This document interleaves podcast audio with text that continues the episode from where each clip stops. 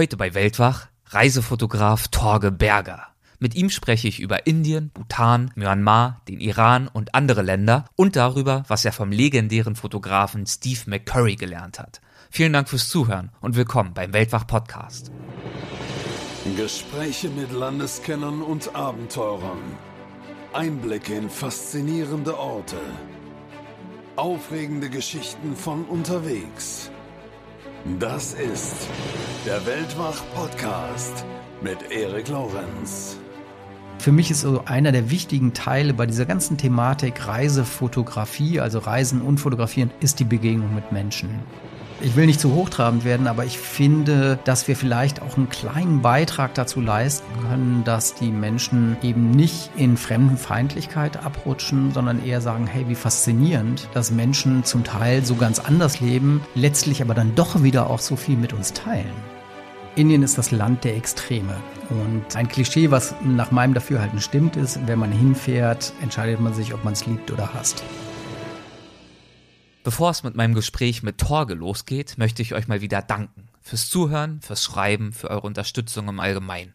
Ganz besonders danke ich Ralf K., Christoph B. und Thomas R., denn die drei haben mich in den vergangenen Wochen über die Website weltwach.de jeweils mit einer PayPal-Spende bedacht und das hilft mir, einen kleinen Teil der Kosten zu decken, die bei der Produktion des Podcasts anfallen. Also vielen Dank dafür. Jetzt aber zu meinem heutigen Gast, Torge Berger.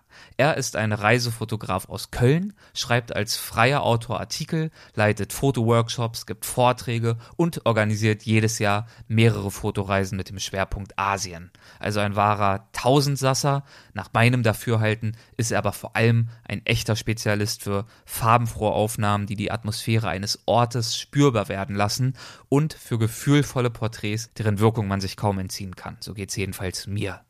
Schaut euch seine Bilder gern mal an, entweder auf seiner Website oder auch einfach mal bei der Google Bildersuche schauen oder auch bei weltwach.de in diesem Beitrag zu dieser Folge.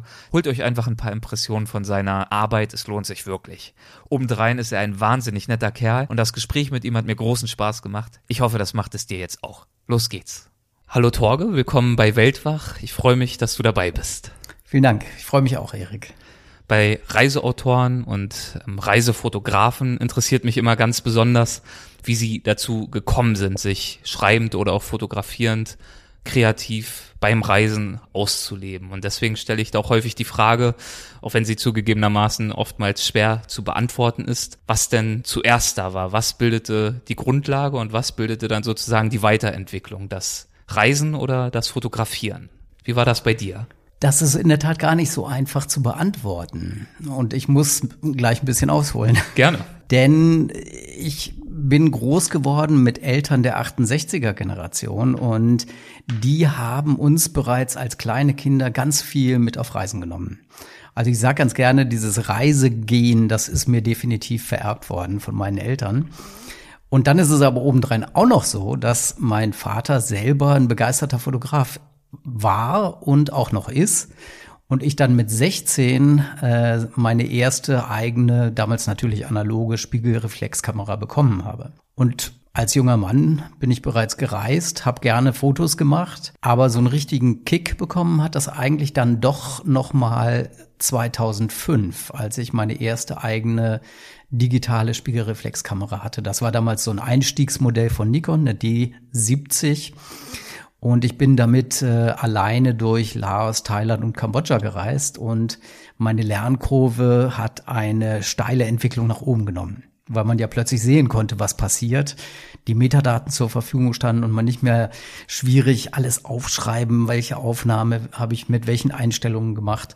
Und ich bin schon auch damals als Jugendlicher durch diesen Prozess in den Dunkelkammern gegangen, mit selber Filme entwickeln in Schwarz-Weiß und so und Abzüge machen. Aber äh, die Digitalfotografie war für mich zumindest nochmal ein ganz starker Impuls, äh, in Sachen Motivation und eben auch Lernkurve. Hast du dir diese Kamera schon mit dem festen Plan gekauft, dich da ein Stück weit zu professionalisieren? Oder kam das eher dann als Folge dieser Kamera? Ich würde es eher als Folge sehen. Also ich glaube nicht, dass ich damals schon den Plan hatte, oh, ich kaufe mir jetzt die D70 und werde Fotograf, sondern ich war einfach begeistert von Südostasien, ich war begeistert vom Reisen, hatte ordentlich Zeit. 2005 habe ich noch für EMI gearbeitet als Angestellter zwar, aber ich hatte eben trotzdem langen Urlaub bekommen, bewilligt bekommen und Ähm, ich glaube, das war dann eher eine Folgeerscheinung. Und was hat dich damals auf dieser Reise durch Laos, Kambodscha und Thailand angesprochen so sehr am Fotografieren? Abgesehen davon, dass du jetzt die digitalen Möglichkeiten hattest? Mm, ich muss mal an der Stelle vielleicht sowas machen, was ich gerne Sprechdenken nenne. Mhm. Und ich denke, mm, wenn ich so auch gucke, was ich heute mache, ich, Reisefotografie ist ja ein sehr breites Feld, aber äh, letztlich, glaube ich, liegen meine Qualitäten vor allem in der Fotografie von Menschen, von fremden Menschen und fremden Kulturen. Und das ist auch das, was mich mit am meisten interessiert. Und das war auch damals schon so dass mich äh, diese Kulturen in Thailand, Laos und Kambodscha, äh, das mich einfach sehr interessiert hat und ich interessa großes Interesse hatte an der Begegnung mit den Menschen und zu dokumentieren, wen treffe ich, äh, interessante Personen, optisch interessante Personen, äh, aber auch wie leben die Leute. In einem Artikel über dich habe ich als Zitat das folgende gelesen. Berger selbst sieht sich weniger als Fotograf, sondern als Zitat Reisender, der die Fotografie für sich entdeckt hat. Würdest du das immer noch so unterstreichen, dass du dich eigentlich weniger als Fotograf, als als Reisender siehst? Mittlerweile nicht mehr. Also es ist schon ein bisschen älter, das Interview. Aber das war definitiv so. Und in meinen Fotoworkshops ist das häufig eine Schlüsselfrage, die wir zu Beginn gleich thematisieren. Reisen wir und wollen Fotos von der Reise mitbringen, aber die Reise steht im Vordergrund, oder reisen wir, um zu fotografieren? Und wenn ich ehrlich mit mir selbst bin, ist mittlerweile letzteres bei mir durchgängig der Fall. Dazu passend, das wollte ich eigentlich später bringen, damit es jetzt nicht gleich so heavy wird mit Zitaten, aber es passt sehr gut, gleich nochmal ein Zitat, was etwas länger ist und genau dieses naja, Spannungsverhältnis ist vielleicht schon zu negativ formuliert, aber diese Balance zwischen dem Reisen im Fokus und dem Fotografieren im Fokus ähm, sehr schön ausdrückt. Und das ist ein Zitat, das hast du in einem Artikel, glaube ich, ja, geschrieben selber. Und darin ging es eben um den Unterschied zwischen den Planern und den Spontanen nach dem Dafürhalten vieler Spontaner bezieht sich ja der Wert einer Reise tatsächlich aus dem Spontanen, aus dem Zufälligen. Und du hast aber in diesem Artikel das Folgende geschrieben. Bereiten Sie sich auf die Reise vor. Bevor es losgeht, können Sie bereits eine Menge dafür tun, dass Sie nach Ihrer Reise mit interessanten Fotos nach Hause kommen. Ganz wichtig, recherchieren Sie. Was gibt es Besonderes? Was gibt es Typisches am Reiseziel? Welche Bilder würden Sie gerne machen und wo könnten sie entstehen? Welche Fotos wurden dort schon gemacht? Was sind gute Motive? Was sind gute Perspektiven? Und so weiter und so fort. Wie würdest du das ausdrücken? Wie findest du selbst die richtige Balance unterwegs zwischen der Vorbereitung und trotzdem noch einem gewissen Maß an Spontanität?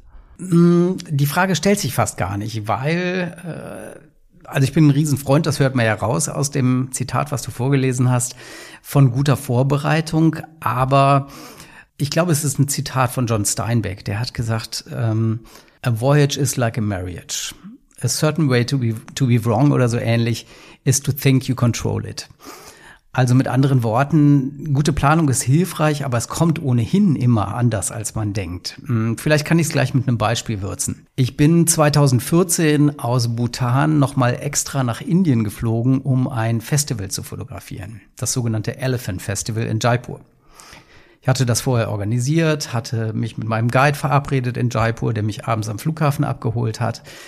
Und als wir ins Hotel fuhren, um zusammen Abend zu essen, merkte ich schon, dass er eine ziemlich bedröppelte Miene drauf hatte und mir dann erklärte, das Festival ist leider abgesagt, weil die Tierschutzorganisation PETA interveniert hat und offensichtlich kannten die jemand in der Stadtverwaltung oder so. Jedenfalls haben sie sich durchgesetzt und tatsächlich dieses unglaublich alte, traditionelle indische Elefantenfestival mit Hunderten von Elefanten und Paraden und so weiter äh, abgesagt. Ich bin aber extra dafür nach Jaipur geflogen. Und dann stellt sich ja die Frage, was macht man jetzt? Ne? Also ich war gut vorbereitet, ne? ähm, aber das nützte mir jetzt alles nichts. Und das ist so eine Situation, und das ist eben, kommt immer wieder vor, wo man dann überlegen muss, was mache ich aus der Situation am besten und wo kriege ich vielleicht trotzdem ein paar interessante Bilder. Was wir letztlich gemacht haben, was wahrscheinlich viele gemacht hätten, war schön früh aufzustehen, weil morgens ist in Indien wirklich das Licht ganz fantastisch. Und Jaipur heißt nicht umsonst äh, oder hat nicht umsonst den Beinamen die Pink City, weil in der Altstadt von Jaipur dürfen die Häuser alle nur genau genommen ist kein Pink, aber so ein, so ein, bisschen ockerfarbene Farbe verwendet werden für die Häuser. Und da gibt's auch eine wunderbare, schöne ähm, Stadtmauer, so alte äh, Gemäuer. Und gerade früh morgens gab's da ein hervorragendes Licht. Und ich bin mit meinem Guide Kappel einfach unterwegs gewesen. Wir haben da ein paar tolle Aufnahmen gemacht und sind dann später zu den Stallungen der Mahuts, also da, wo die äh, quasi die Hüter der Elefanten mit ihren Tieren leben, sind wir gefahren und haben dann für kleines Geld einen der Mahuts überreden können, dass er für uns einfach seinen Elefanten nochmal so bemalt und schmückt, wie das eigentlich für das Festival der Fall gewesen wäre. Das heißt, am Ende hatte ich zwar keine Fotos vom Elephant Festival, aber ich habe eine ganze Reihe und zum Teil sehr gelungene Aufnahmen machen können, wie der Mahut quasi das Tier vorbereitet und zum Teil wirken diese Fotos wirklich regelrecht intim, ne, wie er seinen Elefanten bemalt, dabei mit ihm spricht und so weiter. Und dann haben wir am Ende eben auch noch äh, fotografieren können, wie alles wieder abwäscht, also mit dem Elefanten zusammen im Wasser baden geht damit etwas, was wirklich besonders war, geschaffen im Vergleich dazu, was ihr fotografiert hättet inmitten der Massen an Touristen und Fotografen beim regulären Festival. Ja, also mit aus der heutigen Perspektive würde ich sagen, am liebsten hätte ich natürlich beides gehabt, ist ja klar. Ähm, aber es ist auf jeden Fall, denke ich, ein gutes Beispiel, um zu sagen, ja, Planung ist eine gute Sache, ähm, aber es kommt immer wieder vor, dass die Planung nicht aufgeht. Und dann darf man sich nicht verbeißen oder verkrampfen und muss einfach gucken, was machen wir jetzt draus und kreativ werden. Deine erste Südostasienreise, beziehungsweise diese erste Reise mit dieser Digitalkamera war, glaube ich, 2005, hattest du gesagt? Genau. 2010 gab es ja dann den nächsten großen Meilenstein in deiner Fotografenkarriere. Damals hattest du deine Begegnung mit Steve McCurry, ein amerikanischer Fotograf, der dich sehr beeinflusst hat. Wer ist denn Steve McCurry? Wofür ist er bekannt und was an seiner Arbeit bewunderst du so sehr? Steve McCurry ist aus meiner Sicht einer der genialsten Fotografen unserer Zeit. Und die meisten Leute werden ihn kennen wegen dieses Porträts des afghanischen Mädchens, ne, das so ganz grüne Augen hat und diesen zerrissenen Schleier, was er damals ähm, während des Afghanistan-Krieges in einem Flüchtlingscamp aufgenommen hat und was dann auch National Geographic Cover Geschichte geworden ist. Und die Fotografie zählt ähm, zu den bekanntesten Fotografien unserer Zeit. Aber Steve ähm, ist viel genialer, als ihn auf dieses eine Bild zu reduzieren. Also wer sich ein bisschen mit seinem Werk beschäftigt, wird feststellen, dass der Mann wirklich ein absolut genialer Geschichtenerzähler ist. Also so würde ich das bezeichnen. Denn die Fotos von Steve haben aus meiner Sicht immer mehrere Dimensionen, erzählen eine Geschichte. Und ähm, das macht ihm so schnell auch keiner in dieser Form nach, denke ich. Und gerade wenn man dann noch berücksichtigt, und ich finde, das ist fair, ähm, zu überlegen, wann sind diese Bilder entstanden, die er da gemacht hat. Also zu analogen Zeiten. Das Fotografieren war schwerer. Die Welt war noch nicht so klein, in Anführungszeichen, wie es heute ist. Das Reisen war beschwerlicher, gefährlicher und so weiter. Und wenn man das alles berücksichtigt, dann ist er für mich nach wie vor einer der absolut genialsten Fotografen, die wir haben. Er ist allerdings, das muss ich dazu sagen, schon auch ein schwieriger Typ. Denn du hast ihn ja kennengelernt, du bist mit ihm auf Fotoreise gegangen, auch nach Indien. Indien haben wir gerade auch schon ein bisschen drüber gesprochen. Wie war es denn für dich, dem Meister bei seiner Arbeit zuzusehen, beziehungsweise selbst Tipps von ihm zu erhalten? Das muss ich eigentlich zwei, vielleicht sogar drei geteilt ähm, berichten. Im ersten Moment war es eine bittere Enttäuschung, ich weiß nicht, was ich mir erwartet hatte, aber ähm, ich gebe mal so eine kleine Anekdote zum Besten. Äh, Steves Sekretärin aus New York hatte vorher, hatte mich vorher angeschrieben, gesagt, ich kann mit ihm so ein Portfolio-Review machen während der Reise. Und da ich ja nun äh, meinen quasi Fotogott treffen würde, hatte ich schlaflose Nächte welche Bilder zeige ich ihm. Ne? Gefühlt, eigentlich schon Schwachsinn, aber gefühlt habe ich meine 20 besten Bilder ausgesucht. Und das Portfolio-Review lief dann so, wir haben uns die Bilder auf dem Laptop angeguckt, äh, damals in Delhi. Und er guckte sich das Bild an und sagte, okay, next one. Okay, next one. Und bei irgendeinem Bild sagte er sogar irgendwie, bei dem Licht gehe ich nicht mal raus. Hm, das Beste, was er zu einem Bild sagte, war, glaube ich, aber war dieses das okay erstmal, um das zur Kenntnis zu nehmen, um dann am Ende ein qualifizierteres Feedback zu Nein, geben? Oder beschränkte nicht. er sich auf dieses okay? Das war alles. Das, das war alles. alles. Also an einer Stelle sagte er mal zu einem Bild, das ist nicht schlecht. Ne? Und ähm, ich war wirklich bitterst enttäuscht. Schreibst du das seiner Höflichkeit zu, dass er es so furchtbar fand, dass er lieber gar nichts gesagt hat oder war er einfach desinteressiert? Ich glaube, er war desinteressiert. Und wie das so ist, Selbst- und Fremdbild klaffen ja oft auseinander. Wenn ich heute auf meine Bilder gucke, die ich ihm gezeigt habe, empfinde ich es vielleicht sogar ähnlich wie Steve damals. Aber Was nicht so sehr seine Sache ist, ist, er ist eben ein genialer Fotograf, aber ich finde, er ist kein Coach oder er ist keiner, der aus meiner Sicht jetzt Dinge besonders gut vermitteln kann. Und ähm, ich selber habe ja den Anspruch, dass ich gucke, wo steht jemand in seiner fotografischen Entwicklung und angemessen Feedback gebe, so dass es ihn eher motiviert. Das war jetzt Steves Ding nicht unbedingt. Ähm, trotzdem im Nachhinein, muss ich sagen, hat es unglaublich viel bei mir bewirkt. Denn eine Sache hat er zum Beispiel auch in diesem Portfolio-Review gesagt, als er dann dieses eine Bild hatte, wo er sagte, das wäre nicht schlecht, stellte er eine Frage und ähm, sagte, also eigentlich keine Frage, sondern eine Aufforderung. Er sagte, äh, zeig mir mal die anderen aus der Fotosession. Und ich guckte ihn mit großen Augen an und sagte, äh, welche anderen? Ich habe nur ein Bild gemacht. Dann guckte er mich völlig entsetzt an und sagte, okay, next one. Oh Gott. Aber das arbeitete in mir. Ne? Und dann habe ich gedacht, ja, ist eigentlich wahr. Warum hast du denn nur ein Bild gemacht, du Trottel? Ne? Und seither bin ich in meiner Entwicklung auf jeden Fall große Schritte vorangekommen, indem ich verstanden habe, dass man sich oft ein Bild auch erarbeitet. Also auch Steve McCurry kommt vielleicht mal in die Situation, dass er irgendwo ist, auf den Auslöser drückt und direkt das perfekte Bild hat. Das mag schon sein, aber es ist die Ausnahme. Konntest du dir auf dieser Reise über diesen Portfolio Review hinaus etwas abgucken von ihm in Aktion, wie er gearbeitet hat, wie er mit der Kamera oder auch mit seinen Motiven umgegangen ist? Absolut. Also ähm, das war überhaupt die beste Art zu lernen von ihm, vielleicht auch die einzige, äh, indem man beobachtet hat, was macht er. Ne? Und wir waren, ich erinnere mich noch ganz gut, wir waren zum Beispiel zusammen in Varanasi unterwegs und in äh, Varanasi, dieser über 3000 Jahre alten wunderschönen Stadt am Ganges, äh, gibt es in der Altstadt ganz viele Gebäude, die auf eine schöne Art bemalt sind. Und äh, Steve blieb abrupt an einer Straßenecke stehen und schaute auf ein solches bemaltes Haus. Sehr kommunikativ war der da nicht, ne, hat uns nicht erklärt, irgendwie, warum bleibt er stehen, ne, was hat er, was ist sein Plan oder so, sondern er stand einfach. Ne. Und gefühlt würde ich sagen, wir standen da bestimmt 10, vielleicht sogar 15 Minuten. Wahrscheinlich war es in Echtzeit weniger, aber es fühlte sich unendlich an. Wie viele wart ihr so in etwa in der Gruppe? In der Gruppe waren wir, glaube ich, drei oder vier, okay. die mit Also schon überschaubar. Waren. Ja. Ist jetzt nicht, dass da 15 Leute hinter ihm her dackelten und er dann plötzlich stehen blieb und nee. keiner wusste, was jetzt irgendwie vorgeht. Das war, das war so nicht, ja. obwohl ich es mir auch vorstellen könnte. Wahrscheinlich, ja. Aber der springende Punkt ist ein anderer, ja. denn er hatte sozusagen gewartet, weil er hatte einen fantastischen Hintergrund, aber ihm fehlte die passende Person. Und tatsächlich kam dann eine Frau im Sari und ging in diesen Hauseingang. Und dann hat er in dem Moment die Aufnahme gemacht und das Bild ist mittlerweile auch mehrfach veröffentlicht worden, habe ich gesehen. Und da habe ich viel gelernt, ne, über diese Art zu sehen, wie macht er das? Also an welchen Stellen investiert er Zeit, Geduld, weil er sagt, hier entsteht ein Bild und er ist auch gut, sehr gut darin zu antizipieren, also zu bereits zu erahnen, wo ein Bild entsteht.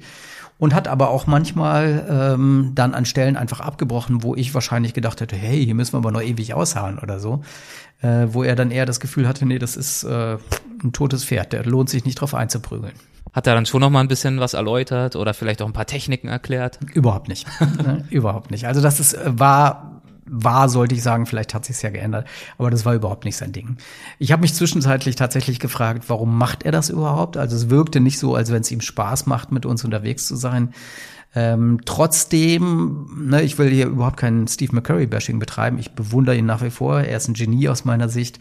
Und ich habe unfassbar viel trotzdem aus der Reise mitgenommen. Und wahrscheinlich hat sie auch die Ernsthaftigkeit befeuert, mit der du selbst Reisefotografie betreibst. Ja, ich kann ja mal so ein bisschen Asche über mir selbst auskippen. Also ich war, wie gesagt, nach dem Portfolio-Review sehr geknickt und irgendwie auch sauer weil ich hatte eine Menge Geld in die Hand genommen, um mit ihm da unterwegs zu sein und saß abends in meinem Hotelzimmer und habe geschmollt.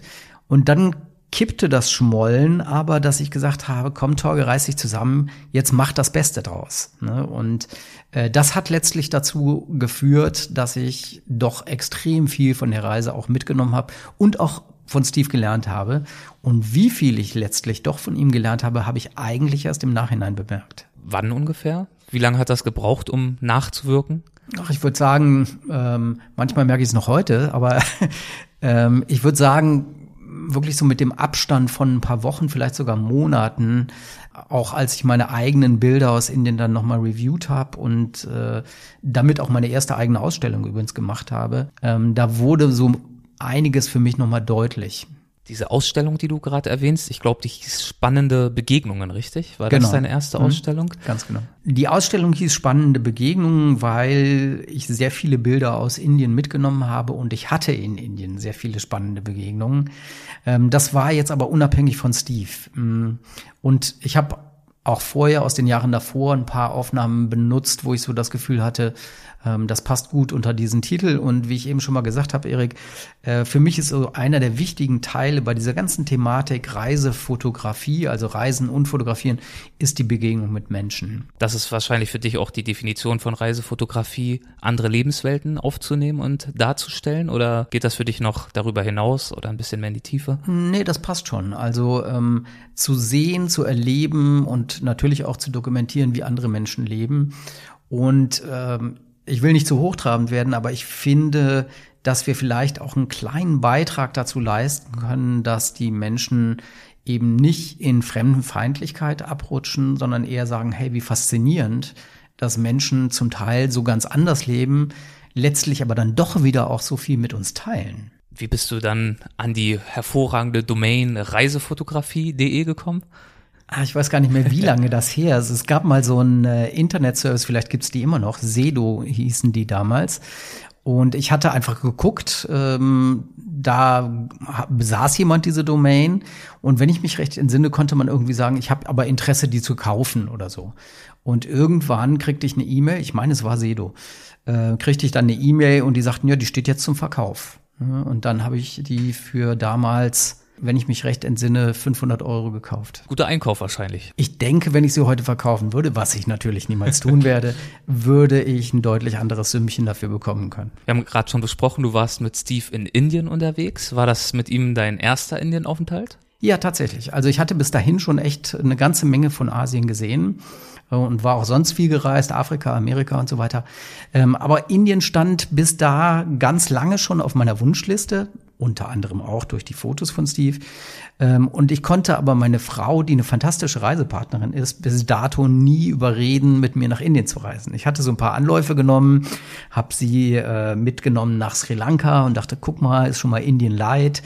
Aber so richtig stimmt das auch nicht, weil Sri Lanka ist äh, viel, viel buddhistischer und nicht ganz so hinduistisch. Äh, zumindest damals, als sie noch im Bürgerkrieg waren, ne, waren der hinduistische Teil ja die Tamilen im Norden und da durfte man gar nicht hin. Mit welchen Erwartungen bist du damals nach Indien gereist? Ich glaube vor allen Dingen mit den Erwartungen, ein Wahnsinnsabenteuer zu erleben und das habe ich auch. Wurde also voll erfüllt. Das wurde voll erfüllt, das kann man wirklich so sagen. Und hat das Land dich dann direkt in seinen Bann gezogen oder hat es ein bisschen gebraucht, bis es wirklich ja seine ganze Magie in deinen Augen entfaltet hat? Nee, es hat mich sofort ähm, getroffen und äh, in meinem Vortrag nutze ich gerne ein Zitat ähm, von Queen Victoria, die gesagt hat, äh, wenn ich mal gestorben bin, dann wird man feststellen, dass Indien auf meinem Herzen eingebrannt ist. ähm, das geht mir auch so, glaube ich. Und Indien hat mich wirklich gepackt und auch diese Reise mit Steve McCurry, also äh, wir haben ja in Delhi begonnen, waren dann in Varanasi, dieser fantastischen Stadt äh, am Ganges, die ich eben schon mal erwähnt habe und wo ich inzwischen häufig war und auch ja wieder hinfahre und so. Ähm, wir waren natürlich am Taj Mahal in Agra und wir waren in Haridwar bei der Kumbh Mela, diesem großen Pilgerfest. Und da hat's mich dann spätestens wirklich erwischt. Ähm, ich habe, äh, um das vielleicht kurz zu erwähnen, als dieser Teil mit Steve McCurry zu Ende war, hatte ich noch eine Nacht in Delhi drangehängt alleine. Und ich glaube, wenn ich mich recht entsinne, habe ich fast zwölf Stunden durchgeschlafen, weil ich so mental erschöpft war von dem, was ich gesehen und erlebt habe. Und habe tatsächlich auch meinen Rückflug nach Deutschland verpasst. Wirklich? Ja, tatsächlich.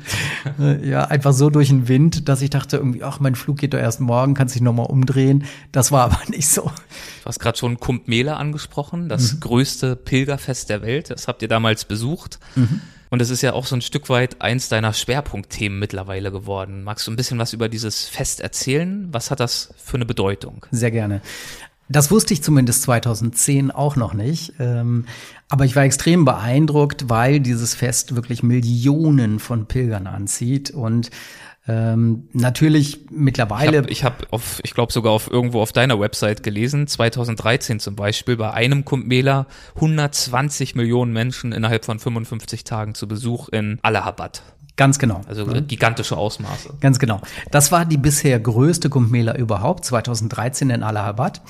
Und vielleicht, um noch mal kurz ähm, den Rahmen zu skizzieren, worum geht's da? Die Hindus glauben, gemäß ihrer Schöpfungsgeschichte, dass äh, zum Anbeginn der Zeit die Götter und die Dämonen, die eigentlich verfeindet sind, ähm, einen Pakt geschlossen haben, um gemeinsam den Milchozean zu quirlen. Man hört schon, ne, der Hinduismus ist bunt. Ähm, und bei diesen Quirlen sind eben verschiedene Dinge dann entstanden, quasi Teil der Schöpfung. Und unter anderem haben sie erreicht, dass Amrit, der Nektar der Unsterblichkeit entstanden ist. Und dieser Amrit, ne, dieser Nektar der Unsterblichkeit, den haben sie gesammelt in einem Pott. Das heißt übersetzt Kump, daher auch der Name, Kump Mela, das Fest des Kruges. Und sobald dieser Amrit also in diesem Topf war, ging aber das Gezanke zwischen den Göttern und den Dämonen los, weil sie plötzlich nicht mehr Verbündete waren, sondern um diese, diesen Amrit quasi konkurriert haben. Und dann entbrannte eine Schlacht zwischen den Göttern und Dämonen, die zwölf Tage gedauert hat. Das ist aber übersetzt gemäß der Hindu-Mythologie für die Menschen zwölf Jahre. Und einer der Götter ist mit diesem Topf quasi vor den Dämonen geflohen und hat auf der Flucht vier Tropfen verschüttet. Diese vier Tropfen sind an vier, verschiedenen Orten in Indien auf den Boden gefallen, nämlich in Haridwar, Allahabad, Nasik und Ujjain.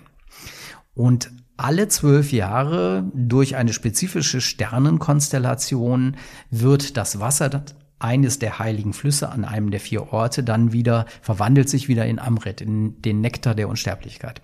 Wenn man nun als gläubiger Hindu dahin geht und ein Bad während der Kumbh Mela in einen dieser heiligen Flüsse nimmt, dann kann man damit extrem viel gutes Karma anhäufen und die Hindus glauben gemäß ihres, ja, ihrer Mythologie und ihrer Religion, dass wir in einem ewigen Kreislauf der Wiedergeburten stecken. Samsara heißt der, ist übrigens das gleiche beim Buddhismus und dass wir durch gutes Karma uns von einem Leben zum nächsten Leben verbessern können. Das finale Ziel ist aber eigentlich sogar aus diesem Kreislauf auszubrechen und ins Nirvana einzugehen. Jetzt läge die Vermutung nahe, dass es so ein bisschen wie als Christen glauben wir, wir kommen in den Himmel, aber äh, wenn man ins Nirvana eingeht, dann löst man gewissermaßen auch seine Individualität auf. Also wir werden Teil des göttlichen großen Ganzen. Wie auch immer, das zieht jedenfalls Millionen von Menschen an, die da hinkommen und dieses Bad nehmen wollen. Aber es ist nicht der einzige Grund. Es ist auch die, die Gelegenheit, ihre spirituellen Führer zu treffen, die Sadhus, die heiligen Männer Indiens. Und das sind wiederum auch fotografisch gesehen vor allem die ganz, ganz spannenden ähm, Motive, weil diese Sadhus zum Teil wirklich im Himalaya als Eremiten in irgendwelchen Höhlen leben. Denn der Weg der Sadhus, Saat bedeutet aus dem Sanskrit abgeleitet Wahrheit, und die sind quasi Wahrheitssuchende und haben den Weg der Askese und Entsagung gewählt, um tatsächlich zur Erleuchtung zu gelangen.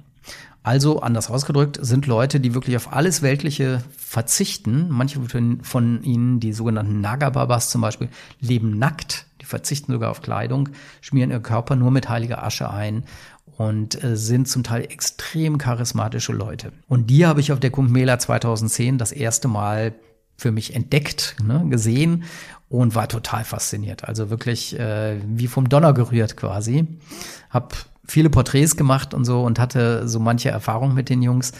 Und dann war ich äh, damals 2012 gerade auf Fototour mit einer Gruppe. Das hatte ich, war meine erste eigene organisierte Fotoreise.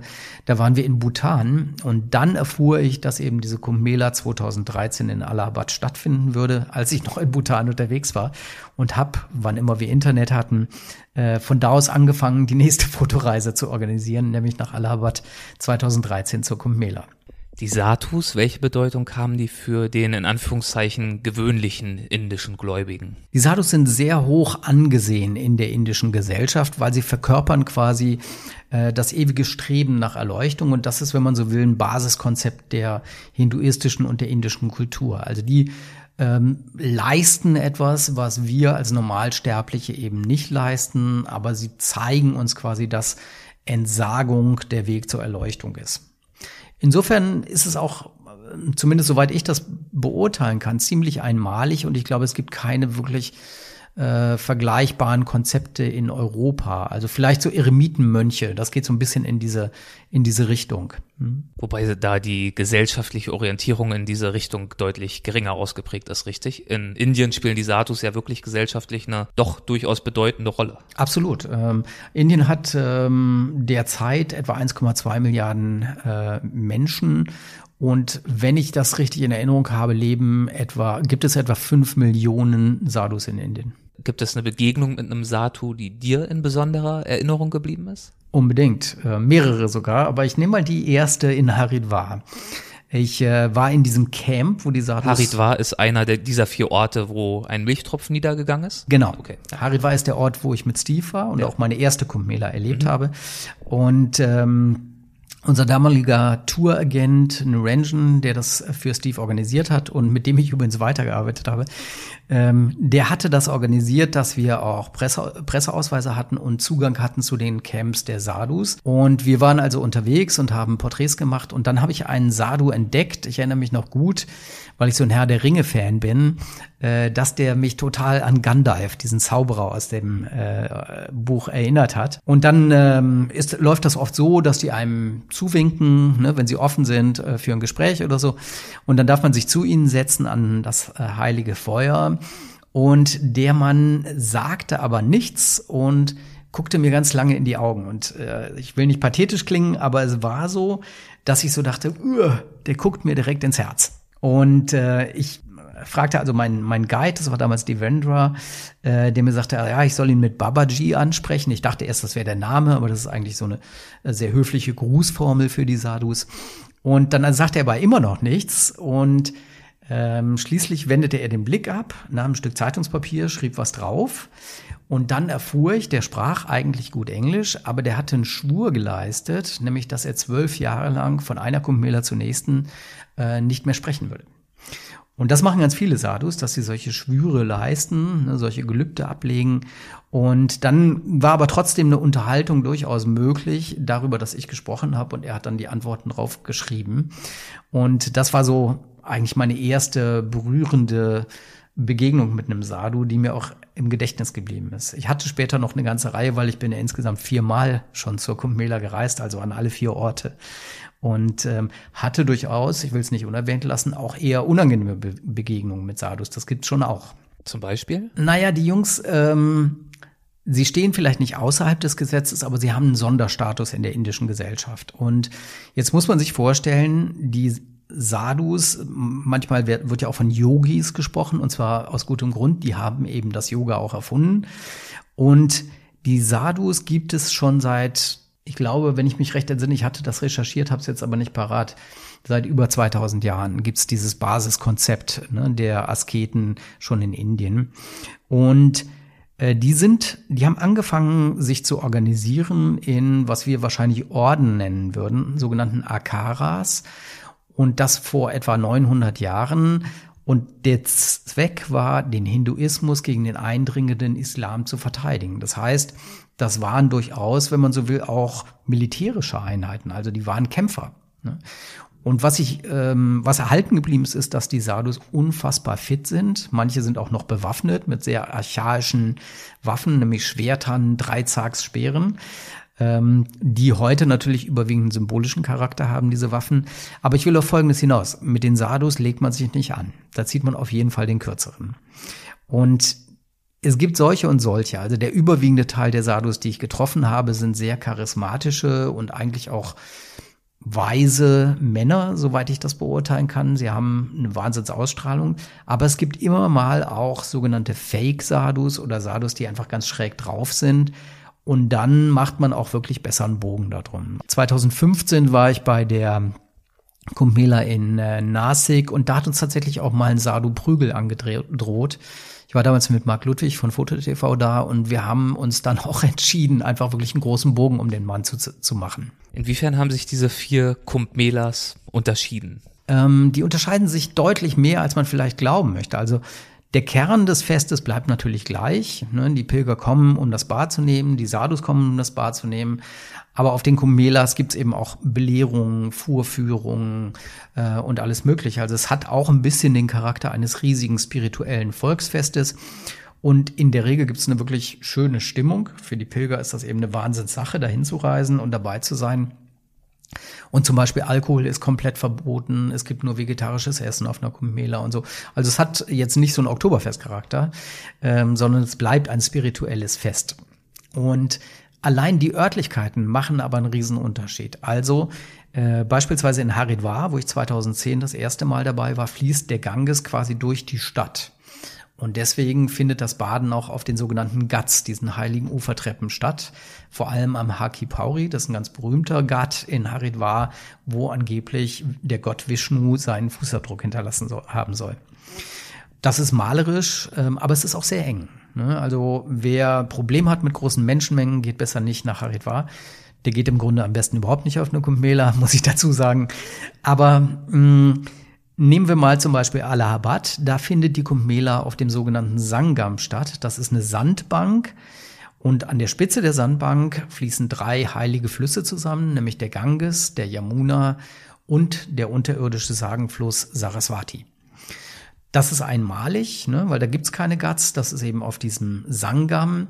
Und der, diese Stelle, Allahabad ähm, oder Allahabad hieß es ursprünglich mal, heißt auch Platz Gottes, also ist einer der heiligsten Orte in Indien sowieso. Dann Sunakumela ist natürlich sozusagen heilig hoch zwei. Ne? Und ähm, 2013, du hattest es ja schon angesprochen, da hieß es, dass es eine sogenannte Mahakumbh wäre. Ähm, das ist eine Kumbh die bedingt durch die Sternenkonstellation nur alle 144 Jahre vorkommt. Tatsächlich habe ich hinterher erfahren, dass äh, die Kumbh davor, also 2011 in Allahabad, auch schon mal eine Mahakumbh war. Aber das ist eben Indien. Ne? Ähm, was jetzt die richtige davon war, kann man vielleicht schwer sagen. Da werden sich die möglicherweise die Gelehrten auch drüber streiten. Auf jeden Fall war es die größte überhaupt bisher und auch die größte Ansammlung von Menschen, die es bisher auf diesem Planeten gegeben hat. Denn an dem besonders heiligen Badetag, es gibt immer so einen speziellen Tag, wo bedingt durch die Sternenkonstellation die Konzentration von Amrit im Wasser am höchsten ist da zanken sich dann die Sadhus auch, wer als erster ans Wasser darf und so. Ähm, aber an diesem spezifischen Tag, das war damals der 10. Februar 2013, sollen in dieser Region nur an diesem Tag 40 Millionen Menschen gewesen sein. Unfassbar. Und du mittendrin. Und ich mittendrin, genau. Mit den Fotografen, die ich noch mitgenommen habe. Und äh, wir haben es dann leider nicht geschafft, rechtzeitig vorne an der Spitze des Sangams zu sein und zu fotografieren, wenn die Sadhus ins Wasser kommen, weil wir sind einfach in diesen unfassbaren Massen stecken geblieben. Es war trotzdem ein tolles Erlebnis. Wir haben auch gute Bilder gemacht von den Sadhus, die dann vom Bad zurückkamen und total erfüllt waren, getanzt haben, gesungen haben. Also ein unglaubliches Erlebnis, eine unglaubliche Atmosphäre. Ähm, aber den entscheidenden Teil, den haben wir tatsächlich verpasst, muss ich leider einräumen. Wie gehst du, wenn du eine Fotoreise leitest, in solchen Momenten damit um, wenn jetzt zum Beispiel so ein Sadhu euch entgegenkommt und du hast da eine Truppe von fünf, zehn, 15 Leuten dabei, dass es keine unangenehme Situation wird, wo ein Blitzlichtgewitter losgeht und so ein Sadhu oder wer auch immer da gerade als Motiv äh, dient, herhalten darf, muss, sich da vielleicht auch belästigt fühlt. Bevor ich das beantworte, muss ich sagen, dass die Fotoreisen, die ich mache, sehr unterschiedlichen Charakter haben. Ne? Jetzt im äh, kommenden Januar, Februar werde ich ja wieder nach Allahabad fahren die, die nachrechnen, werden sofort sagen, okay, wie kann das sein? Das liegt aber daran, dass es in Allahabad und in Haridwar so eine Art Halbzeit-Kumbh gibt, ähm, die nach sechs Jahren schon stattfindet. Wie geht man um äh, oder wie, wie organisieren wir das, dass es nicht zu Problemen kommt? Also ein wichtiger Bestandteil ist natürlich, dass ich die Teilnehmer entsprechend instruiere, also vorher auch erkläre, was geht, wie sie sich verhalten sollen, was sie sein lassen sollen, etc. Und das machen wir bei meinen Fotoreisen so, dass wir immer unter anderem ein Vorab-Online-Meeting machen, ne, wo wir, wo die Gruppe sich schon mal kennenlernt, ich eine Präsentation zeige und so weiter und Fragen beantworte. Der andere Teil ist, dass wir gar nicht als Gesamtgruppe unterwegs sind bei der Kumbela Fotoreise, sondern dass ich die Gruppe teile in Kleingruppen von drei oder vier Personen und jede Kleingruppe hat jeweils einen Guide, einen indischen Guide dabei.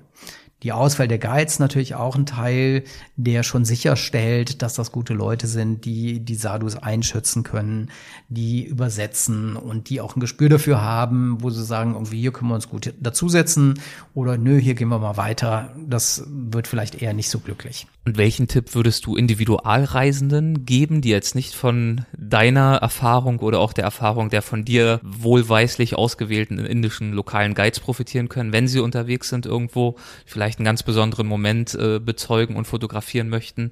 Wie sollen sie da sich vortasten, um eben auch moralisch verantwortlich zu fotografieren? Meinst du das in Bezug auf die Kumbmela oder generell? Generell. Generell. Also mein erster Tipp wäre, kommt mal mit mir auf Fotoreise, natürlich äh, muss ich die Gelegenheit nutzen, dafür auch eine Lanze zu brechen. Aber äh, das meine ich gar nicht nur aus werbe werbenden Gründen, sondern wir hatten über Steve McCurry gesprochen und eine Sache, die ich gut von ihm gelernt habe, ist, wie interagiert er mit Menschen. Ähm, zumindest in Indien. Und es braucht aus meiner Sicht eine gute Haltung, die vermittel ich wahrscheinlich eher implizit, wenn, wenn ich mit anderen Fotografen unterwegs bin, als explizit. Wobei wir natürlich schon auch drüber reden, was ist in einem, in einem Land angemessen, was nicht. Und meist ist es so, dass die, die Menschen, die mit mir reisen, eigentlich eher tendenziell ein bisschen zurückhaltender sind, als ich das bin. Ähm, aber natürlich sprechen wir auch drüber, was sind die No-Gos und wann geht's zu weit. Und was ich immer versuche zu vermitteln ist, dass es idealerweise ein Geben und Nehmen ist. Also dass die Menschen, die wir fotografieren, dass die einfach auch was davon haben. Ne? Und das kann man natürlich gestalten, dass die Begegnung für die Menschen ebenfalls positiv ist. Und mittlerweile haben ja nahezu jeder in Asien oder Afrika auch ein, ein, Handy und WhatsApp und was weiß ich. Und man kann die Bilder einfach zur Verfügung stellen. Und das alleine ne, mit einem Lächeln und man lacht zusammen, äh, ist dann ein positives Erlebnis. Und wir sind ja auch Botschafter für die Nächsten, die kommen. Und ich denke, es ist ein wichtiger Teil, dass wir darauf achten, dass wir keine verbrannte Erde hinterlassen, sondern dass die Leute eher sagen, hey, die haben sich für uns interessiert, für unsere Kultur, das war was Wertschätzendes und dann hab, ist meine Erfahrung zumindest, dass in vielen Ländern die Leute unglaublich offen dafür sind. Gibt es auch Situationen, wo du ganz bewusst abwägst mit dem Bewusstsein, ich dringe jetzt vielleicht in eine intime, in eine ganz besondere Situation ein, riskiere damit auch sie zu zerstören, aber du vergleichst gedanklich das mit dem Wert in Anführungszeichen des potenziellen Fotos, vielleicht auch der Wert dessen, was du hier in Deutschland, in Europa damit ausdrücken kannst. Mhm. Ja, das gibt schon ähm, solche Situationen und ich mache zum Beispiel eine Fotoreise nach Südindien, Kerala, unter anderem deswegen, weil es in Kerala ein ganz spezifisches Hindu-Fest hat, äh, ähm, stattfindet, das ähm, sowohl fotografisch als auch kulturell hochinteressant ist. Das findet auch nur in einem bestimmten Zeitraum statt und man braucht wieder auch lokale Kontakte, um dann dabei zu sein. Und dieses Fest äh, findet zum Teil früh morgens oder sogar in der Nacht in den Dörfern statt. Ist also überhaupt nichts, was in irgendeiner Weise für Touristen gemacht wird, sondern sehr authentisch. Aber es sind zum Teil dann kleine Gemeinden. Und mh, hm, wenn ich ähm, ein paar Fotografen dabei habe, dann sind wir selbst in der kleinen Gruppe schon relativ dominant. Und damit gehe ich zum Beispiel so um, dass ich auch, je nachdem, was die Fotoreise ist, unterschiedlich große Gruppen mitnehme. Also für Südindien habe ich das begrenzt auf maximal sechs Teilnehmer. Und das wird auch so bleiben wegen dieser, wegen dieses spezifischen Festes, was wirklich spannend ist und wo, wenn wir da angemessen auftreten, die äh, Menschen sogar sehr angetan sind, dass wir uns dafür begeistern können und das so spannend finden und fotografieren möchten und dabei sind. Da werden wir mit offenen Armen begrüßt, aber äh, man kann sich leicht vorstellen, wenn es dann sehr viele Fotografen wären, dann bleibt irgendwann nichts mehr von dem Fest übrig. Bleiben wir vielleicht noch ganz kurz in Indien. Du hast ja auch mindestens eine Reportage geschrieben über Kalkutta und du hast diese Stadt mal als Stadt mit zwei Gesichtern bezeichnet. Was sind denn für dich die zwei Gesichter Kalkuttas? Ähm, die kurze Antwort würde wahrscheinlich lauten, ähm, auf der einen Seite ist äh, Kalkutta der Moloch, äh, den die Stadt als Ruf ja auch genießt. Und es gibt diese ganz, ganz bittere Armut und ähm, das, was viele Menschen mit Indien verbinden äh, im Kopf, äh, das findet man in Kalkutta. Aber auf der anderen Seite hat die Stadt auch einen unfassbaren Charme. Und ist für mich als Fotograf auch ein Eldorado für Streetfotografie. Also äh, Kalkutta ist aus meiner Sicht mit keiner anderen Stadt Indiens vergleichbar. Inwiefern nicht? Also was ist da besonders? Ich verstehe das. Ich hätte jetzt gedacht, so ein bisschen exemplarisch tatsächlich mit diesen zwei Gesichtern für Indien. Mhm. Die schöne und in Anführungszeichen die hässliche Seite. Aber du sagst ja gleichzeitig auch, dass es schon auch ein Ausreißer ist, was Besonderes, was Ungewöhnliches, selbst für indische Verhältnisse. Das stimmt. Ähm, wobei das, was du sagst, das äh, trifft auch zu. Also obwohl Kalkutta aus meiner Sicht einmalig ist, ist es doch auch ein bisschen genau dieses Destillat der zwei Gesichter Indiens. Das stimmt schon. Ne? Also dieser äh, unglaublichen Armut auf der einen Seite, aber auch dieses archaischen Charmes und dieser indischen Kultur auf der anderen Seite. Jetzt vermischen sich in Kalkutta nach meinem Dafürhalten wie kaum in einer anderen Stadt Indiens auch noch diese dieses koloniale Erbe aus der Zeit, als äh, Indien noch zum britischen Empire gehörte. Denn die East Indian Company hat eigentlich ihren Feldzug, äh, wenn man so will, in Indien, in Kalkutta damals gestartet. Ne? Und Kalkutta war ähm, für lange Zeit auch tatsächlich die Hauptstadt unter Britisch-Indien, in Britisch-Indien. Und das merkt man der Architektur an. Ähm, ne? Es gibt unheimlich viele Gebäude, die noch diesen kolonialen Stil haben, aber sehr marode sind in der Altstadt von Kalkutta. Und auch das hat natürlich fotografisch gesehen wieder einen Charme. Aber da kommen wir auch zu einer ethischen Frage, die äh, mich immer wieder umtreibt, nämlich, dass ich als Fotograf mir genau solche Motive wünsche. Ähm, es für die Menschen aber natürlich eigentlich besser wäre, wenn sich ihre Lebensumstände ändern. Das ist auch was, was ich zum Beispiel in den Bergdörfern in Nordlaos erlebt habe, wo die Menschen eben auch noch sehr ursprünglich in Bambus- und Basthütten leben und Touristen es zum Teil schon bedauernd äh, kommentieren, wenn dann irgendwann mal das erste Wellblechdach äh, in so einem Dorf zu sehen ist. Mhm. Aber für die Einheimischen gibt es kaum größeres Ziel, als zu sagen, irgendwann in zehn Jahren, wenn ich fleißig bin, jeden Tag mein Reisfeld bestelle und so weiter und so fort, dann kann ich mir irgendwann vielleicht so ein Wellblechdach leisten. Das ja. ist eben eine Armutsminderung. Aber wir als Reisende sehen das natürlich oft auch aus romantisierenden Augen. Ja, ganz genau. Dem stimme ich vollkommen zu. Ähm, ein ganz gutes Beispiel, finde ich, ist Myanmar. Das ist ja auch so ein, zumindest vor der Rohingya-Krise, wenn ich so nennen darf, war es ein Trendland wo unheimlich viele Leute hingegangen sind und gesagt haben, hier Myanmar, super und so. Gerade initiiert natürlich auch durch diesen Prozess der Öffnung, den man, der ja begonnen hat und mit dem sich natürlich auch viele Hoffnungen verbunden haben. Ganz genau. Und ähm, ist auch ein interessantes Thema an sich, finde ich, Myanmar und auch wie wir auch in den Medien mit dem ganzen Thema umgehen. Aber äh, vielleicht noch mal ganz kurz zurück zu dieser Veränderung der Kultur. Also ich war 2008 das erste Mal in Myanmar und damals äh, trugen auch in der Hauptstadt Yangon alle Männer, wirklich zu 99 Prozent trugen sie diesen Longi, ne, diesen äh, Wickelrock, den die Männer traditionell in Myanmar getragen haben. Nur zwei Jahre später, äh, 2000 10 war ich dann nochmal, von 2009 auf 2010 war ich nochmal da. Und da hatte sich das Straßenbild bereits verändert. Und es gibt immer noch Männer, die Longis tragen, aber es gab unglaublich viele Männer plötzlich, die Hosen getragen haben, innerhalb von zwei Jahren. Wenn man jetzt heute nach Myanmar, nach Yangon geht, dann äh, sind diese maroden, baufälligen Häuser überwiegend verschwunden. Es gibt sie noch, aber es werden immer weniger. Ähm, und meine Befürchtung ist ein bisschen, dass wir in wenigen Jahren in Yangon McDonalds finden, Starbucks, ähm, diese Sandwichkette und was weiß ich alles. Also anders ausgedrückt, meine Befürchtung ist, alles wird gleich. Und diese Identitäten, die verschwinden immer mehr. Ich habe jetzt gelesen, dass sie in, in Bangkok äh, die Garküchen und die Tuk-Tuks verbieten wollen. Dann ist Bangkok nicht mehr Bangkok aus meiner Sicht. Hm? Starbucks gibt's eh schon in McDonalds. Das ist die allgegenwärtige Herausforderung, Entwicklung ohne Kulturverlust hinzubekommen. Ja. Und das gelingt doch sehr wenigen Ländern, leider Gottes. In der Tat. Also ich wüsste äh, auf Anhieb, mh, hm, vielleicht Bhutan. Bhutan ist so ein bisschen so ein, äh, so ein Fleckchen der äh, ungetrübten Glückseligkeit. Die haben andere Probleme und äh, auch da ist einiges ethisch äußerst fragwürdig. Aber es hat ähm, durch diese äh, sehr kontrollierte Öffnung, glaube ich, gelingt den Bhutanern tatsächlich äh, ihre eigene kulturelle, kulturelle Identität noch eine ganze Weile zu bewahren. Zumindest wünsche ich ihnen das. Wir hatten gerade über Kalkutta gesprochen mhm. und einige deiner Kalkutta-Bilder, die kann man auch sehen im sogenannten Karma-Kalender.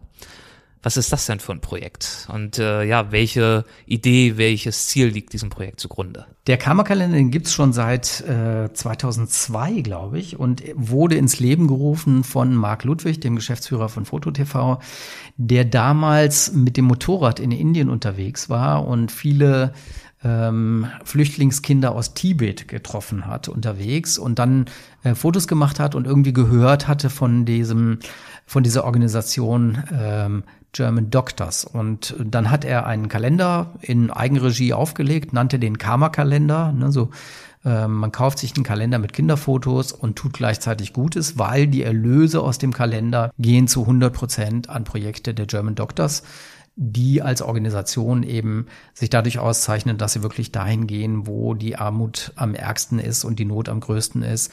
Und dann arbeiten diese Ärzte auch noch unentgeltlich und zahlen ihre eigenen Flüge, nehmen ihren Urlaub in die Hand, um genau das zu tun. Und äh, Marc hat seitdem immer wieder den Karma-Kalender gemacht. Der war zum Teil sehr erfolgreich. In äh, einigen Jahren haben die über 100.000 Euro an die German Doctors überweisen können. Vielleicht, manchmal hilft das ja auch, wenn so populäre Namen dabei sind. Die Maria, Dr. Maria Furtwängler ist äh, Schirmherrin für das Projekt. Das hilft natürlich ein bisschen, Aufmerksamkeit zu generieren. Und äh, Marc und ich arbeiten ja immer mal wieder zusammen. Und als ich jetzt äh, im Dezember nach Kalkutta gefahren bin, da hat mich die, das Projekt der German Doctors auch interessiert. Ich hatte vorher Kontakt aufgenommen zur Pressestelle, habe gesagt, ich würde gerne vorbeikommen, Bilder machen und ähm, dann muss man sowas unterschreiben, dass man eben keine Fotos macht äh, von Menschen, die das nicht wollen und äh, so weiter. Also alles im grünen Bereich und äh, war dann mit meiner Frau einen kompletten Tag bei den German Doctors, habe mir das angesehen und viele Bilder gemacht. Und dann kam eben die Idee, dass wir ähm, nicht nur daraus Artikel machen. Ne? Einer ist ja auch, ähm, eine Reportage ist im Globetrotter Magazin erschienen, ein Artikel war jetzt im Foto Espresso und dass wir eben die Bilder auch nutzen, um den nächsten Kammerkalender zu gestalten. Und das ist insofern eine Pro Premiere, weil es jetzt erstmals so sein wird, dass es keine Fotos von Marc sind, sondern von einem anderen Fotografen. Und ähm, wir haben für den Karma-Kalender, der nächstes Jahr erscheint, natürlich wirklich versucht, sehr schöne Bilder rauszunehmen. Allerdings in dem Fall jetzt mal nicht nur Kinderbilder von strahlenden Kindern, sondern da sind auch Fotos dabei, die jetzt nicht schrecklich sind oder so, aber die vielleicht ein bisschen was anderes transportieren und ähm, haben versucht, sehr hochwertige äh, Kinderporträts zu nehmen, die, ähm, wie ich finde, ist die Auswahl sehr gut gelungen. Also ich glaube, es wird ein richtig toller Kalender. Den kann man dann wahrscheinlich über die Website bestellen. Genau, das geht sogar jetzt schon. Man kann ihn jetzt schon vorbestellen unter karma-kalender.de. Ne, kann man sich anmelden und äh, wenn, das ist das Schöne, wenn man jetzt zum Beispiel sagt, ich will gleich eine größere Auflage machen, weil ich das an meine eigenen Kunden zum Beispiel verschenke zu Weihnachten oder so, dann äh, kriegt man zum einen eine Spendenquittung und zum anderen kann man eben auch noch sein eigenes Firmenlogo irgendwie eindrucken lassen und solche Geschichten. Also wir tun alle Gutes, ne? das ist das Schöne an dem Projekt, finde ich. Wir tun alle was Gutes und es kommt irgendwie auch was richtig Schönes dabei rum, denn äh, dieser Besuch bei den German Doctors, das ist mir schon auch unter die Haut gegangen in Kalkutta. Kumpmela haben wir vorhin besprochen. Darüber hältst du ja mittlerweile auch Vorträge. Dann mhm. machst du diesen Kalender. Du hast gerade mehrere Magazinveröffentlichungen angesprochen. Du gibst Workshops und du veranstaltest Fotoreisen. Das ist ja ein wahnsinniges Portfolio an Aktivitäten. Wo liegt denn jetzt für die nächsten Monate und Jahre für dich der Schwerpunkt deiner Arbeit als Fotograf? Mm, das kann ich dir gar nicht genau beantworten, weil ich habe ja auch noch einen anderen Beruf. Ne? Ich habe eine Selbstständigkeit als Personal- und Organisationsentwickler und damit verdiene ich nach wie vor überwiegend mein Geld. Das bringt für mich den Luxus mit, dass ich bei der Fotografie eigentlich das machen kann, wozu ich Lust habe und was mich begeistert. Und ähm, das Tückische ist, mich begeistern alle vier Felder. Also ich ähm, veröffentliche gern, ich mache gerne Reportagen und ähm, bin auch besser geworden, was das Schreiben angeht. Also das hat eine ganz gute Form bekommen inzwischen. Ähm, da sind auch wieder neue Artikel geplant, aber da sollte ich vielleicht jetzt noch nicht drüber reden. Da kommt vielleicht auch noch mehr als nur ein Artikel mal irgendwann. Und dann ist es so, dass ich eben auch begeistert bin, nach wie vor einfach zu reisen und zu fotografieren. Und ich mache das gerne mit anderen. Das unterscheidet mich wahrscheinlich von Steve. Ähm, ich, ich genieße das, mit anderen unterwegs zu sein. Bin jetzt im Oktober nochmal mit einer Gruppe im Iran, jedenfalls wenn die politischen Verhältnisse das äh, weiterhin zulassen. Und dann, wie gesagt, im Januar, Februar mit einer Gruppe in äh, Allahabad bei der Kumbh und habe fürs nächste Jahr noch andere Pläne.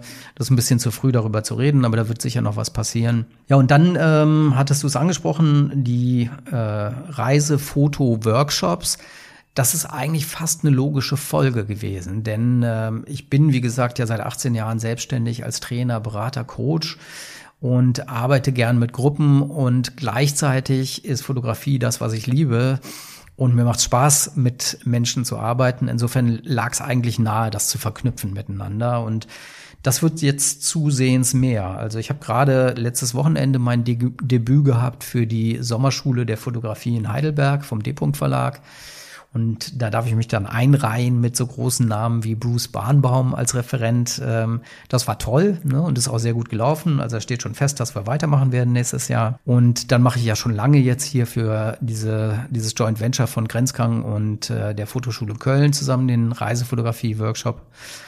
Ich bin eigentlich immer ganz gut gefahren, damit nicht krampfhaft Dinge zu wollen, sondern zu gucken, was ergibt sich auch. Dazu gehört natürlich schon auch Networking. Und ähnlich ist es auch mit meinem Vortrag über die Kumpmela, also meiner Multivision. Die Dinge dürfen sich entwickeln. Was ist dir denn bei der Konzipierung deiner Touren, deiner Routen besonders wichtig, wenn du andere Fotografen mit in die Ferne nimmst? Also oberste Prämisse ist, dass ich ähm, vorher selber mindestens einmal gerne mehrfach in dem Land war und äh, einer der wichtigsten Teile sozusagen dessen, äh, was aus meiner Sicht erfolgversprechend ist, darüber haben wir schon gesprochen, ist gute Planung. Und ich arbeite ja immer mit Touragenten im Land. Und die Touragenten sind in manchen Fällen, das ist in Myanmar zum Beispiel so, äh, ist es selber ein Fotograf. Das ist natürlich fantastisch, weil der schon weiß, worauf es ankommt. In anderen Fällen ist es so, dass ich mit Touragenten arbeite, die sehr gute Touragenten sind, aber keinen keine wirkliche Ahnung von Fotografie haben. Und Fotografen haben andere Bedürfnisse als normale Touristen. Also wir brauchen normalerweise, wenn wir einen guten Spot haben, viel mehr Zeit, ne, weil wir uns da austoben wollen fotografisch. Zeitgleich ist es so, dass wir sagen können, wir brauchen eigentlich keine Guides, die uns die ganze Historie erklären und so weiter. Das ist einfach nicht der Fokus für eine Fotoreise.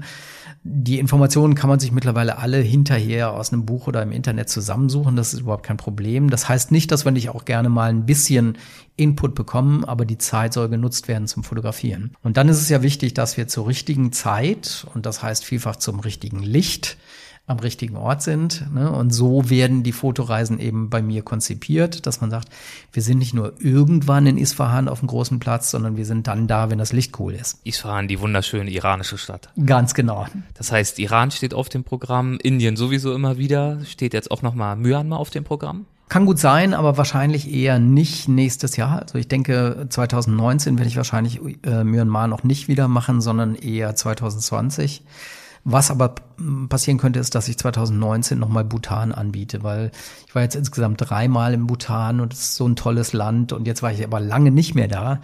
Ähm, da haben mich auch viele Teilnehmer angesprochen, weil es ist so, dass äh, viele der Menschen, die mit mir unterwegs waren, dann einfach gerne nochmal mit mir unterwegs sind, zum Teil auch mehrfach.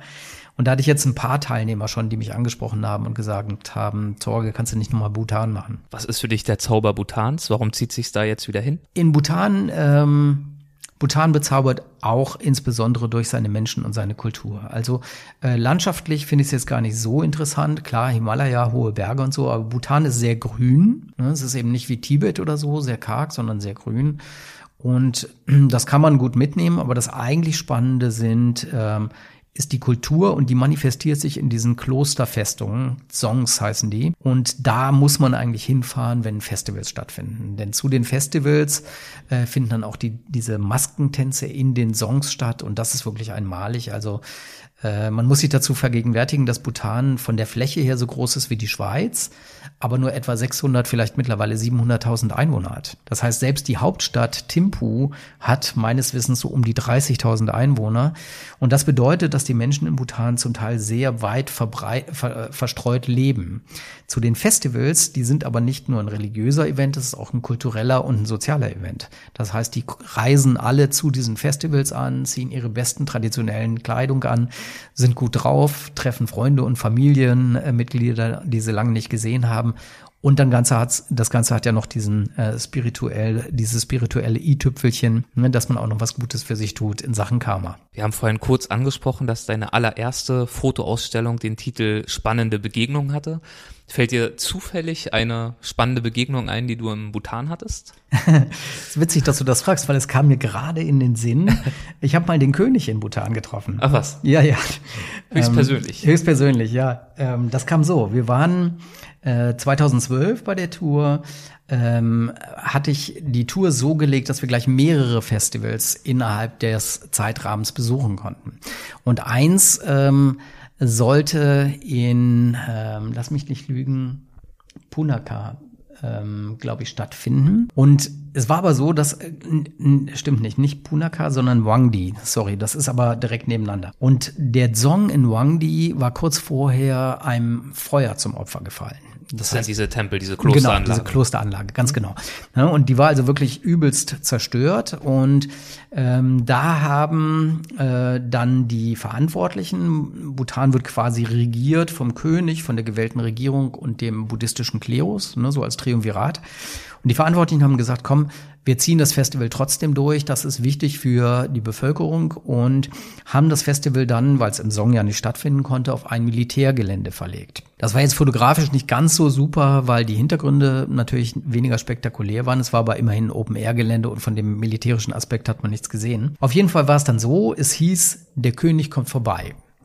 Und das ist gar nicht so üblich unbedingt, weil der König sich bei diesen Festivals eher im Hintergrund hält. Aber da wollte er eben auch kommen, um den Menschen nochmal Mut zuzusprechen und zu sagen, kommt, wir bauen den Song wieder auf und so weiter. Also so ein Zeichen zu setzen, der ist ja ohnehin unglaublich beliebt, dieser junge König. Und dann ähm, hieß es ja, jetzt kommt er wirklich. Und das äh, bedeutete, dass die Security uns eine Ansage gemacht hat und gesagt hat, ihr müsst eure Kameras bitte runterpacken, ihr dürft den König nicht ungefragt fotografieren und so. Und das haben wir natürlich auch gemacht. Ne? Man hält sich dann an solche Regeln ja auch. Und ich stand aber an der Absperrung, ich, äh, weil ich vorher Tänzer fotografiert hatte, ziemlich weit vorne. Und um mich rum waren nur Bhutaner. Und ich hatte große Teleobjektive drauf und zwei Kameras um und so weiter. Und der König ging dann diese Absperrung entlang, sprach mit den Menschen, ne, der ist so ein ganz volksnaher äh, Mensch. Und dann kam er irgendwann an mir vorbei, guckte mich an und äh, sagte sowas wie, oh, I see you take photography serious. Ne? Und dann haben wir. Du nimmst Fotografie ernst. Genau, genau. Dann sagt er, oh, Sie nehmen aber Fotografie offenbar ernst. Und dann haben wir ähm, ein paar Sätze einfach miteinander gewechselt. Ne? Ich habe erzählt, dass ich irgendwie ähm, schon mehrfach in Bhutan war, dass ich das Land liebe und so weiter. Und das war es dann im Grunde auch schon. Dann ging er weiter. Und im Nachhinein, als ich mit meinem Partner und Freund Tashi darüber gesprochen habe, da sagte Tashi, ja Mensch, Torge, wieso hast du ihn denn nicht gefragt, ob du nicht ein Porträt machen kannst? Der ist so drauf, der hätte dir das zugesagt. Ne? Was die Security sagt, ist die eine Sache. Aber der König hätte wahrscheinlich gesagt, kein Problem. Aber daran habe ich nicht gedacht in dem Moment. Also leider äh, dann doch irgendwie mehr, in dem Moment tatsächlich mal mehr im Moment der Begegnung mit ihm gewesen, als in meiner Welt als Fotograf. Aber trotzdem eine schöne Erinnerung eingesammelt. Ja, unbedingt. Myanmar steht also erstmal nicht auf dem Programm. Hat das politische Gründe oder andere? Oder auch darüber hinaus gefragt oder vielleicht sogar unabhängig davon, was es bei dir persönlich jetzt für ein Grund ist, findest du, dass man trotz der politischen Entwicklung nach Myanmar guten Gewissens reisen kann oder sogar sollte? Mm, ich finde ja. Ähm, ich finde, man sollte sogar hinfahren. Also das ist natürlich ein heikles Thema. Und was da passiert ist mit den Rohingya, das ist mit Sicherheit äh, absolut zu verurteilen. Überhaupt keine Frage. Auch wenn äh, ich mich jetzt hier auf einen, einen gefährlichen Weg be begebe, begebe, aber äh, was ich unglücklich finde an der Berichterstattung ist, dass in den deutschen Medien häufig unterschlagen wurde, wie ist das Ganze losgegangen. Also die Terroristen innerhalb der Rohingya haben Polizeistationen überfallen und Polizisten umgebracht. Das war der Auslöser für diesen vehementen Konflikt. Das rechtfertigt nicht, was dann passiert ist, das ist mir völlig klar. Aber ich würde mir wünschen, dass da die Berichterstattung vielleicht ein bisschen ausgewogener oder umfangreicher in den Medien stattgefunden hätte, als nur reduziert darauf, ähm, dass burmesische Militär oder myanmarische Militär schlachtet die Rohingya ab. Ich will das gar nicht in Abrede stellen, was da passiert ist ne, und dass das schrecklich ist. Trotzdem gehört ja dazu, dass man ähm, auch guckt, was war der Auslöser für den Konflikt. Jetzt ist das so, dass auch äh, Wobei sicherlich die Rohingyas dann entgegenhalten würden, wieder, dass eine Ursache, sicherlich keine Begründung, aber eine Ursache für den Terrorismus wiederum in der vorhergehenden jahrhundertelangen Unterdrückung lag. Da ist sicherlich was dran. Dieser ähm, muslimischen ja. Minderheit in diesem buddhistischen Land. Ja, ja. Da ist sicherlich was dran und ähm, insofern kann ich nur noch mal betonen, dass ich das in keinster Weise irgendwie rechtfertige. Hier geht es um das ganze Bild. Genau, genau. Und jetzt kommen wir mal vielleicht zu ähm, dem Teil, die, wie wird Aung San Suu Kyi in den, in den Medien beurteilt. Und auch da würde ich mir wünschen, dass man ein bisschen differenzierter darüber berichten würde. Denn dann würde dazugehören, dass man sagt, ähm, wir recherchieren mal richtig und stellen fest, dass Aung San Suu Kyi zwar de facto Regierungspräsidentin genannt wird und sicherlich auch ist, dass die Macht im Land aber nach wie vor beim Militär ist. Und ähm, ich habe mich mit meinen burmesischen Partnern und Freunden sehr intensiv darüber unterhalten, die übrigens nach wie vor hinter ihr stehen. Und die sagen aus der Innenansicht heraus, das Militär lässt Aung San Suu Kyi grandios scheitern. Das heißt, die lassen die einfach auflaufen. Und das Ganze ist ein sehr brüchiger Frieden, ne? wenn Aung San Suu Kyi sich zum Beispiel hingestellt hätte zu einem frühen Zeitpunkt und gesagt hätte, ja, was das Militär da macht, das ist ähm, absolut bodenlos und ähm, das muss verurteilt werden und so weiter, dann hätte sie vermutlich riskiert, dass es vorbei wäre mit der Demokratie in Myanmar. Denn diese Leute, diese Militärleute, das ist ja in keinster Weise irgendwie aufgearbeitet. Die sind alle noch da und die haben nach wie vor die Macht im Land. Und dann gehen wir so als Westen hin und ähm, ne, sind gut in unserer, in unserem Empörungsreflex, ohne vielleicht mal ein bisschen tiefer in die Situationen und Gegebenheiten vor Ort einzudringen. Und was mich dann besonders ankotzt, ist, wenn nur noch einer vom anderen abschreibt und überhaupt nicht selber recherchiert hat, dann läuft das Gefahr, eine reine Meinungsmache zu werden. Um auf deine Frage zurückzukommen und mich nicht noch weiter reinzureden, ja, ich finde unbedingt, dass man nach wie vor nach Myanmar fahren sollte, mit den Menschen in den Austausch geht und auch die Menschen, die im Land ja überhaupt nichts mit dem Konflikt zu tun haben, dass man die nach wie vor unterstützen sollte auf ihrem Weg zu hoffentlich mehr Demokratie und Freiheit. Das ist doch ein fast schon sehr schönes Schlusswort. Ich würde gern zum Abschluss noch zu den Halbsätzen kommen. Wie der Name schon suggeriert, ich gebe einen Halbsatz vor und wir schauen einfach, was dir dazu einfällt. Das kann etwas knapper sein, etwas ausführlicher, ganz wie du magst. Mhm. Eine Reise ist für mich in Anführungszeichen gelungen, wenn ich Hammererlebnisse und Hammerfotos mit nach Hause bringe. Und oft geht bei dir ja das eine mit dem anderen dann auch einher. Ganz genau. Beim König in Bhutan zwar leider nicht, aber ansonsten sehr oft. Ein intensives Leben zu führen bedeutet für mich viel unterwegs zu sein, viel gesehen zu haben, aber auch tatsächlich, und das ähm, ist, sagen wir mal, so ein bisschen meine Hausaufgabe, da bin ich im Moment nicht so wahnsinnig in Balance, aber sich auch mal wirklich Zeit für Dinge zu nehmen. Vor Ort unterwegs oder zu Hause? Ah, das betrifft im Grunde mein ganzes Lebenskonzept. Also ja. ich mache schon echt eine Menge, vielleicht zu viel. Und ich glaube, da ist schon eine Hausaufgabe auch mal Nein zu sagen und nicht von den zehn Projektideen, die ich habe, dann zu versuchen, immer noch neun zu verwirklichen. Ein Moment auf meinen Reisen durch Myanmar, der mich besonders bewegt hat, war? Ein Moment, der mich besonders bewegt hat, war, als wir im äh, Chan State die tätowierten Frauen fotografiert haben. Eine besondere Frau äh, ist mir in Erinnerung geblieben, weil sie hatte das komplette Gesicht tätowiert, also nicht nur einige Muster, sondern es war wirklich komplett blau. Und diese Frau war mit ihrer Tätowierung unglaublich schön. Es war eine ältere Frau und wir haben sie fotografiert, wir waren wirklich begeistert von ihr. Aber es gab so den Moment, wo sie, ähm, wo das kippte und wo sie dachte, wir würden sie fotografieren, weil wir, weil wir sie irgendwie entstellt finden. Und dann hat äh, mein Partner Win für sie nochmal übersetzt, was ich gesagt habe, nämlich, dass wir sie nicht fotografieren, weil wir sie entstellt finden, weil wir sie unglaublich schön finden. Und es war sichtbar, dass es bei ihr was verändert hat, dass sie aus diesem kurzen, aus dieser kurzen Begegnung, dieser kurzen Erfahrung tatsächlich wieder viel mehr Selbstwertgefühl gezogen hat und wieder einen anderen Ansatz gefunden hat, mit dieser Tätowierung zu leben. Das war toll. Dieser Brauch, worin liegt dessen Ursprung?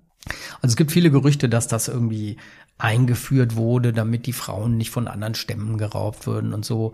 Ein deutscher Fotograf, der in Burma lebt, hat zusammen mit dem Goethe-Institut einen tollen Bildband rausgebracht und das mal besser recherchiert.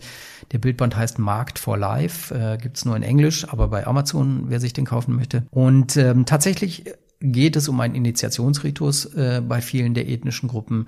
Das heißt, die Frauen werden oder die jungen Mädchen werden mit der Tätowierung zur Frau und es ist eigentlich, entspringt es einem Schönheitsideal. Eines meiner wohl schönsten Fotos in Indien habe ich geschossen, als ich mm, ich habe so viele Fotos, die ich liebe aus Indien, aber um mal eins rauszugreifen, glaube ich, ist es die Aufnahme, die ich 2013 in Allahabad äh, gemacht habe bei der großen Kumbh Mela, als ähm, sich die Sadhu-Aspiranten am Ganges versammelt haben. Und ähm, das Foto hat mir Glück gebracht. Damit bin ich auch Grenzgang-Fotograf des Jahres geworden. Grenzgang ist dieser Veranstalter von Live-Vorträgen, Live-Reisereportagen hier in Nordrhein-Westfalen. Genau. Und die äh, die Competition war aber zusammen mit dem Fotoforum. Eine häufige falsche Vorstellung über Reisefotografie ist, dass man so irgendwie im Griff hätte oder ausgelernt hätte. Ein Klischee über Indien, das wahr ist, ist Indien ist das Land der Extreme. Und ähm, ein Klischee, was nach meinem Dafürhalten stimmt, ist, wenn man hinfährt, entscheidet man sich, ob man es liebt oder hasst. Hast du Leute mal auf Reisen mitgehabt, die sich für Letzteres entschieden haben? Nee, das hatte ich noch nicht. Ähm, Bisher waren alle so begeistert wie ich. Sehr schön. Unter einem Abenteuer verstehe ich. Ich bin nicht ganz sicher, ob das nicht sogar schon im Wort drin steckt, aber Abenteuer heißt, es gibt auch ein Risiko. Und ähm, ich bin durchaus bereit, Risiken einzugehen, aber ich bin auch nicht lebensmüde oder leichtsinnig, glaube ich, wenngleich meine Frau das vielleicht anders be beantworten würde.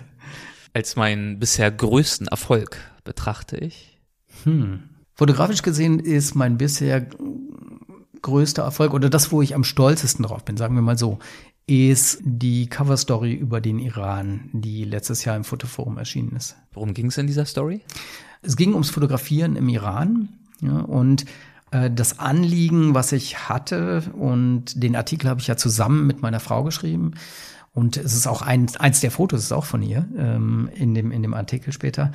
Und das war eine sehr schöne Zusammenarbeit zwischen uns dreien, also Heike, mir und dem Herausgeber und Chefredakteur Martin Breutmann, weil unser Anliegen war, ähm, dass wir vermitteln wollten, dass Reisen, Reisefotografie, Begegnen der Kulturen den ausgesprochen positiven Effekt haben kann, dass man das Klischee eines Landes nochmal sehr überdenkt. Weil wir haben viele Vorstellungen vom Iran, die jetzt sicherlich zum Teil auch wirklich richtig sind, also furchtbares Regime und schreckliche Gräuel und so weiter, das will ich gar nicht in Abrede stellen. Aber wir wollten auch nochmal so einen anderen Blick auf das Land ermöglichen, auf die Menschen in dem Land. Und ich glaube, das ist uns wirklich schön gelungen. Wenn ich an die Zukunft denke, dann denke ich vor allen Dingen jetzt an die nächsten Schritte. Und ähm, die reichen ja, wie schon besprochen, bis äh, Februar nächsten Jahres. Ähm, darüber hinaus ähm, habe ich im Moment noch gar nicht so einen Kopf für. Ähm, die Dinge werden sich entwickeln, da habe ich großes Urvertrauen. Wie können unsere Hörer denn am besten nachverfolgen, wie sich die Dinge bei dir entwickeln? Wo können sie dich denn am besten finden und auf dem Laufenden bleiben?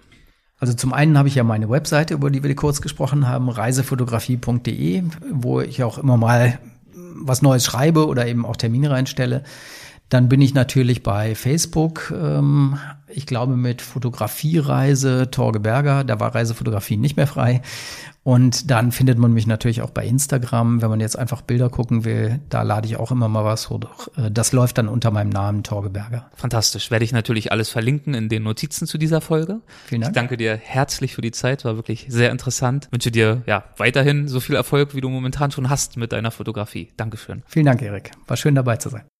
Das war mein Gespräch mit Torge Berger. Ich würde mich freuen, von dir zu hören, wie es dir gefallen hat. In den Show Notes zu dieser Folge findest du einige Fotos von Torge Berger, zum Beispiel von der tätowierten Chin-Frau in Myanmar, von der wir gesprochen haben, aber auch aus Bhutan und von Steve McCurry, dem großen Fotografen. Auch darüber hinaus lohnt es sich, wenn du mal wieder auf weltwacht.de vorbeischaust. Dort haben wir mittlerweile wieder ein paar Magazinbeiträge veröffentlicht, zum Beispiel eine Fotoreportage über ein Township in Mosambik.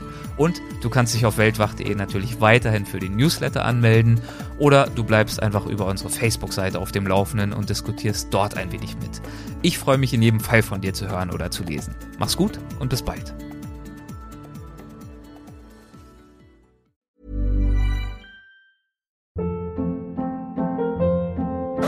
Hold up. What was that? Boring. No flavor. That was as bad as those leftovers you ate all week. Kiki Palmer here, and it's time to say hello to something fresh and guilt-free. Hello Fresh. Jazz up dinner with pecan-crusted chicken or garlic butter shrimp scampi. Now that's music to my mouth. Hello Fresh. Let's get this dinner party started. Discover all the delicious possibilities at hellofresh.com.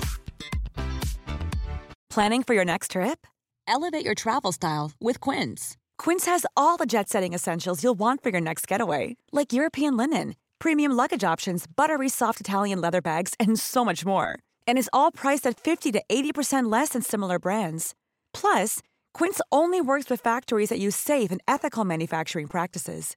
Pack your bags with high-quality essentials you'll be wearing for vacations to come with Quince. Go to quince.com slash pack for free shipping and 365-day returns.